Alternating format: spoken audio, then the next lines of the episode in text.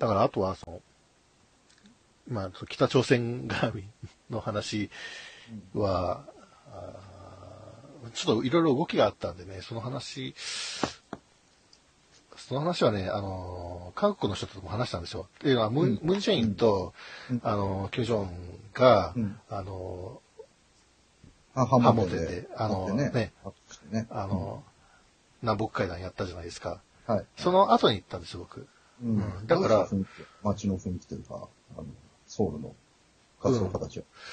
あ、でね、雰囲気はまあ、いつも通りなんですけど、で、その、その話を振ってみたら、まあ、その人が若い人だったんで、まだ29歳ぐらいの人なんですけど、うん、やっぱりあの、肯定的には捉えてましたね。そりゃそうだよね。うん。うん、で、あの、やっぱり、あの、朝鮮半島、あの、統一されたらいいみたいな話をしてて、でも、統一するってことは、どっちかに体制が、あの、移るっていうことだから、いやいや、一国二制度でしょ。あ、そういうことあり得るんですかね。うん、だって基本的にはそういう路線でしょだって、体制の保障をするっていうのが前提だかうーん、いや、韓国の人はどう考えてるかですよね。あの、いや、その、米朝会談の話ちょっと置いといて、うんあの、その話はまたた多分これからするんでしょうけど、要するにその、例えば、あの、ドイツ、西ドイツと東ドイツが統一された時は、あの、東ドイツがまあ、ら。まあ、資本主義化したわけだね。うん潰れちゃったわけじゃないですか。社会主義体制を終わらせたらね。うんうんで、まあ今、あれ、あれを見てると、東西ドイツのうん、統一、うん、あの、西ドイツが東ドイツを吸収するような形でうん体制をうん、資本主義に一元化したっていうのを見ると、うん。あれもうやっぱり結構な大混乱というか、そうですよ。格差、そうそうそう。格差が大変なことだった。大変だったんだ。だけどあれを見てたら、うん、ちょっとね、あんな急激なうん。変化はちょっと大変だっていうことになると思う。うん、で、その話をしたら、その人は29歳だから、その話あんまり知らなかったらしくて、ああ、純純粋になんか統一されると平和がになるから嬉しいみたいな、そういう話をしてましたね。うんうんうんうんうんまあ、僕はちょっとドイツの話したらあまり現実的には一国二制度なんじゃないかな。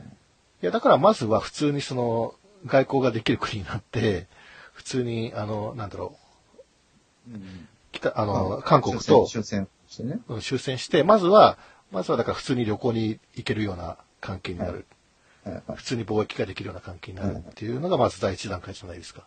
うんうん、そっから先は、あの、わかんないですね。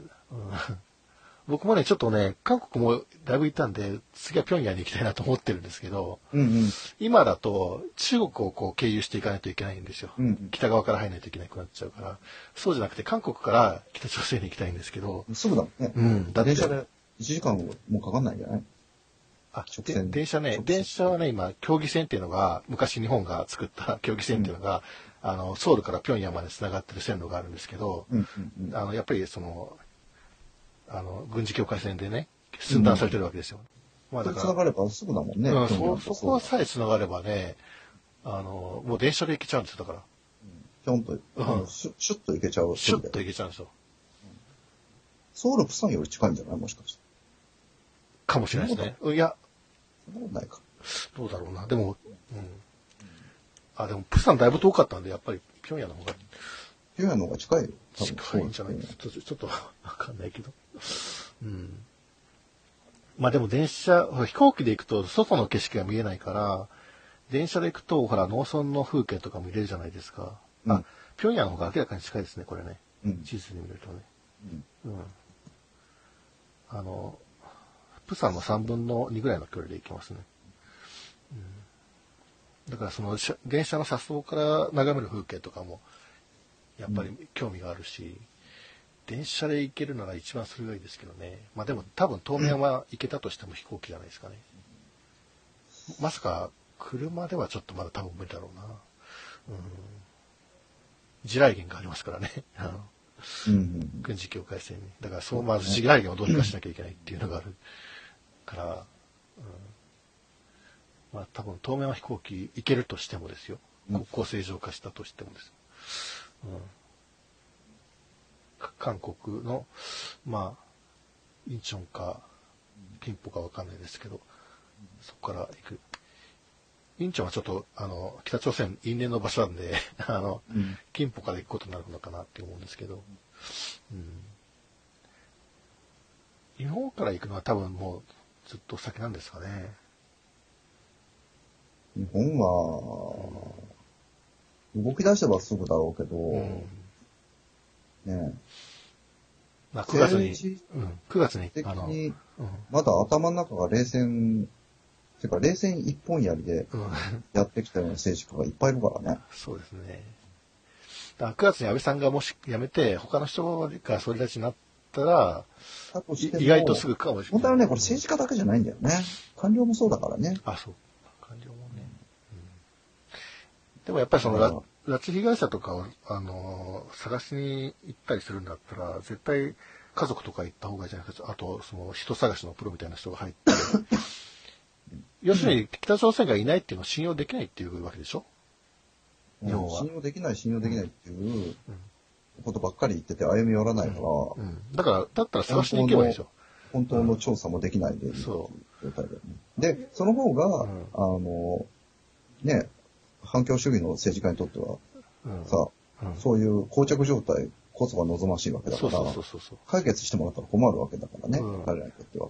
拉致問題が解決した。だから、だから、どっちかというと北朝鮮が止めてるというより自民党が止めてきたんだよね。う解決させないように。ん。だって向こうも本当にもう分かんなくなっていったら、本当になくなってたりする可能性もあるから、あの、もし信用できないんだったら、一番その、家族とかその、人探しのプロの人がいて、探すのが一番確実ですよね。あと観光客がどんどん入って、日朝共同でそういう捜索をしましょううん。という枠組みを作るってい本気でその拉致問題解決したいと思ってるんだったらそうするべきじゃないですかね。僕はそう思いますけど、いつだ安倍さんはだからその自分の支持率のアップのために拉致被害者家族を利用してるだけだから、それがね、僕からしたらもう本当にそれはちょっと、どうなんだっていう感じなんですけど。しかもその、うん。まあ、日朝の国交を正常化したはずが、うん。ね、一遍正常化っていう流れに外務省がやったのに、で、小泉純一郎も言ったのに、うん。それをブロックしちゃったでしょ、安倍が。で、そのブロックした状態をなんでブロックしたんだって話になるよね。今こう、こうなっちゃうと。でももう今この、全部さ、うん北朝鮮のせいにしてたけど、いや、そうじゃないよねっていう。うんいやだから、仮想敵国がないと、その軍事費をこう、あの、たくさん使う対名分がないと困るわけですよ。うん。そういうこともあるし、安倍さんとしては結局戦争したいわけじゃないですか、安倍さんは。戦争がしたいのかな、うんしたいんだと思いますよ、多分。戦争がしたいっていうと、ちょっと語弊があると思うけど、うんあの、防衛費は、ね、うん利権、防衛利権は、あの、あれしたいと思ってるんだけど、うん。だからしたくないんだったら別に救助を変える必要ないですもんだって。うん。戦争したいから救助を変えたいんじゃないんですか？違うんですかね？僕そう思ってましたけど。したいのかもしれないけど、うんできるのかって話もあるしね。いや、やってほしくはないですけどね。いや、できるのかっていうのは、その自衛隊にその能力あるのかっていう。うーん。まあだから、北朝鮮と日本だったら、日本の方が軍事力は、核、核がなければ、核を例外とすれば、あ、あ、対軍事力対朝鮮で。うん。それは、朝鮮の戦争はできない、できない。それはできない。だけどそうしたら、また、かつての朝鮮戦争みたいに、中国とかロシアとか、アメリカが介入してもうん大変なことになっちゃうから大国の狭間の緊張、というか、均衡、力の均衡状態の中でうん、戦争なんかできないですよできるわけないですよ。だから現実的にできるわけないですよ、そんなことは。で、まあ、だから戦争したいっていうよりは、うん戦争をできる状態で、うん。まあ、防衛費を、なんとか三菱重工に流したいっていうことじゃないの、三菱重工だけじゃないですけどね。あのまあ、三菱重工じゃないだけじゃ他ないけど、他もありますけどね。うん他の防衛利権に、ん防衛産業に。だって J アラートとかものすごいお金使ってるんでしょ、あれ。あんな無駄、本当あ J れアラートすごいらしいよ。超いくらしいから。あ何のために、超円規模らしいよ。あれ本当迷惑ですよね。あのやめてほしいですよ。こんな、こんな田舎で鳴らさないでほしいですよ。いや、ミサイルなんかこんな田舎になってくるわけないじゃないですか、そんなもん。もっと有効なところに撃つでしょ、普通はっていうね。ほんと無駄。無駄です。うんまあいいや、うんその話戻して、はい、すいません。はい。韓国はまあ、歓迎ムードで。まあ、大体関係、あまあ、うんあ会う人たちは大体左派だからね。ムンジェイン派だよね。あ、いや、そんなことないですよ。ムンジェイン、反ムンジェインの人いましたよ。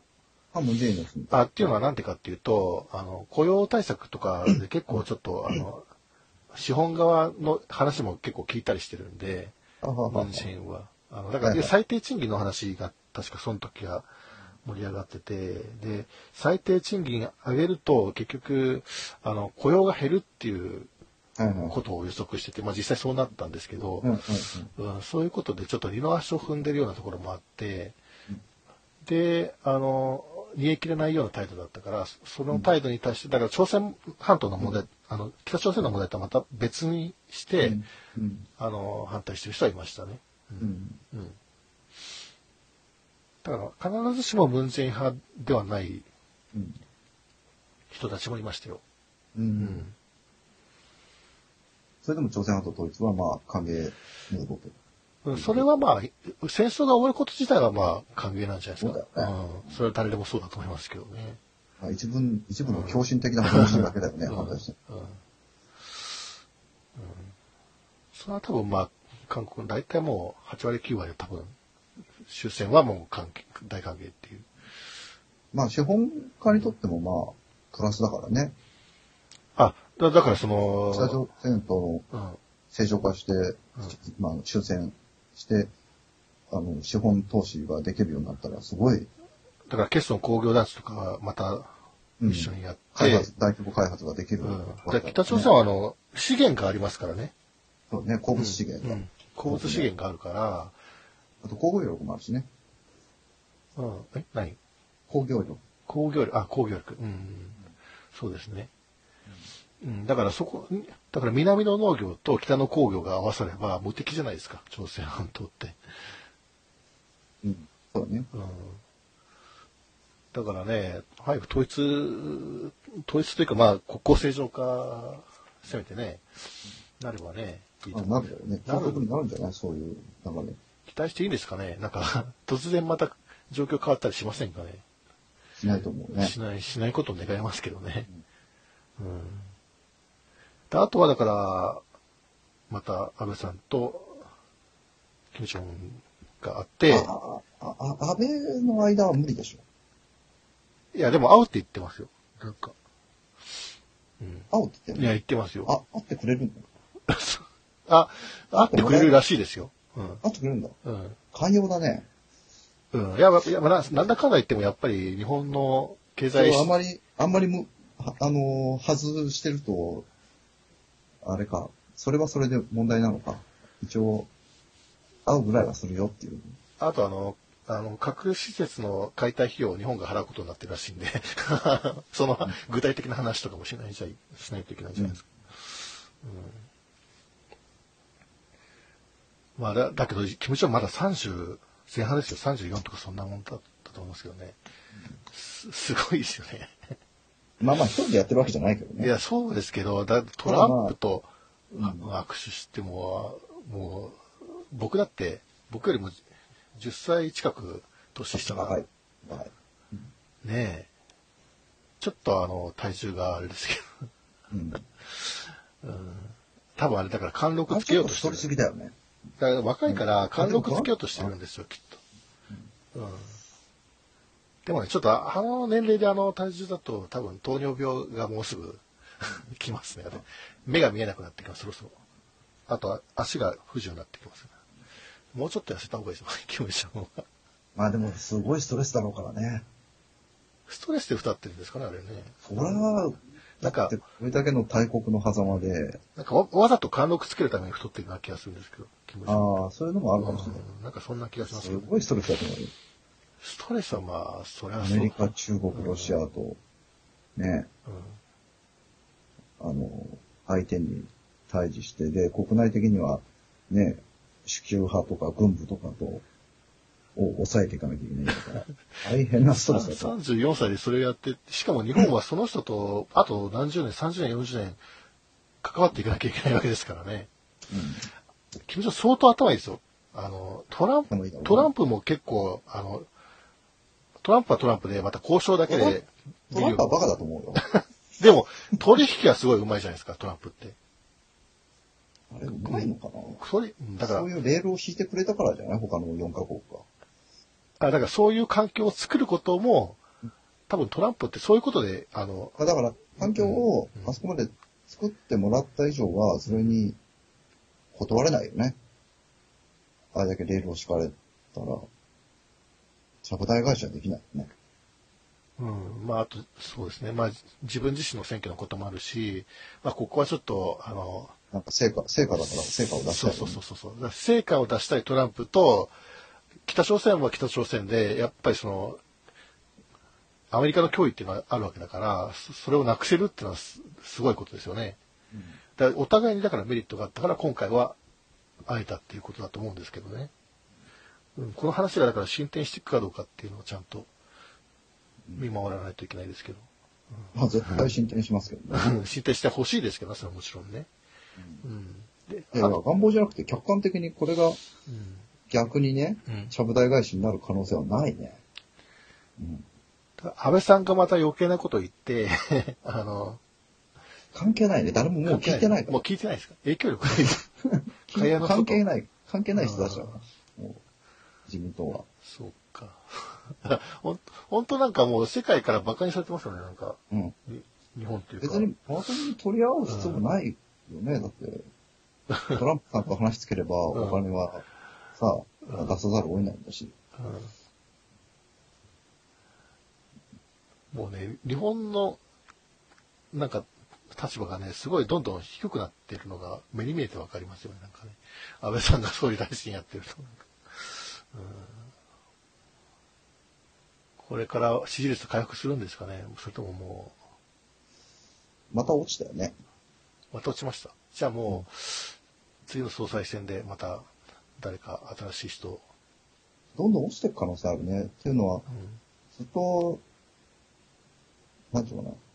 もう若い頃から、うん、20年ぐらい前から、うん、とにかく拉致問題が拉致問題だなって言ってうん、、拉致問題ナショナリズムを背景に、うん。その、安倍のカリスマ性というのか、うん。そういうのを維持してきたけど、うん、もうメッキが剥がれてきて、だって、あの、家族会から外れてんのか、今、蓮池さ、うん。ん、お兄さんうん、が、もう、あの、拉致問題を暗礁に乗り上げさせてるのは自民党だみたいなこと言ってるんでしょ？いや、まあ実際そうだと思いますよ。で客観的にうん、それが、うん、そうだねって感じだから、あそう。あ、あ、安倍が、あ安倍がブロックしてきたんだっていう。安倍さんはね、だから、第一次の時はね、結構若者の雇用対策とかね、いろいろやってたから、僕は、あの、ある程度支持してた部分もあったんですけどね。経済政策としては、うん実は、うん。あの、あの、お金巻く方だからね。うん。だけど、大臣になって全然それのことはあんまり言わなくなってるどころか、高度プロフェッショナルとか、残業代ゼロ法なんとかなんかそういうのを出してきちゃってるから、もう全然、全然支持できなくなっちゃいますよね、そうするとね。うん、でも、高等教育の無償化はやるんじゃなかった？無償化じゃないか、減免か。大学のそれは、まあ、学費減免とか、減免とか。なんかね、うん。ちょいちょいね、うんああれ、一貫したポリシーないんだと思うんだけど、だからそれは多分人気取りでしょ支持率上げるために。人気が取りそうから何でもやるんだ。そうそうそうそう。でもあの人のうん目的は、あの、総理の地位に居続けることだから、そうそうそうそう。何でもやるんだよね。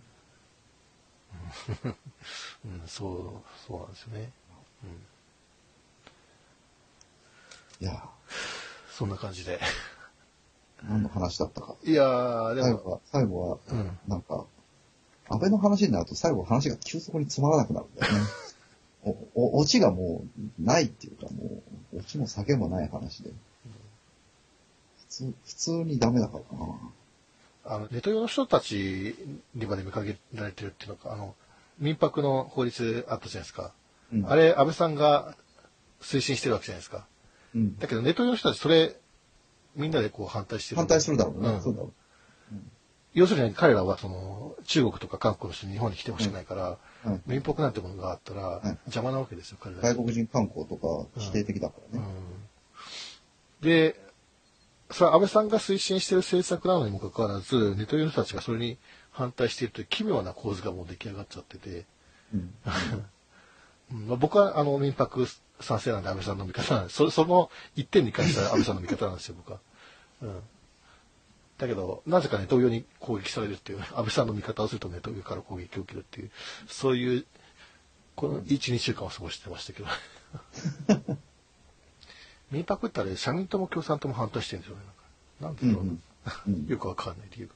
ネトウヨと同じ主張をしてるんですよ、なんか。いや、だから、旅旅館業法をね、うんあの、脱法、脱法というか規制緩和、大大幅に規制緩和するっていう、あれだから、まあ構造改革うん特区のうん一連のものだよね。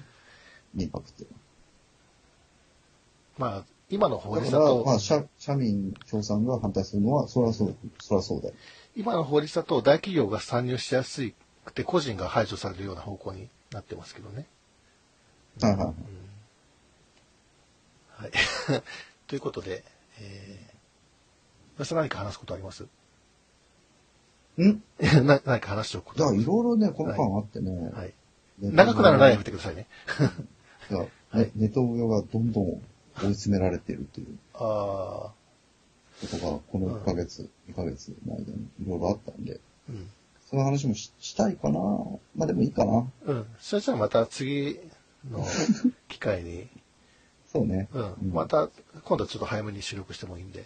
はい、はいじゃあそんな感じで。た。はい。はい。ご視聴ありがとうございました。あありがとうございました。はーい。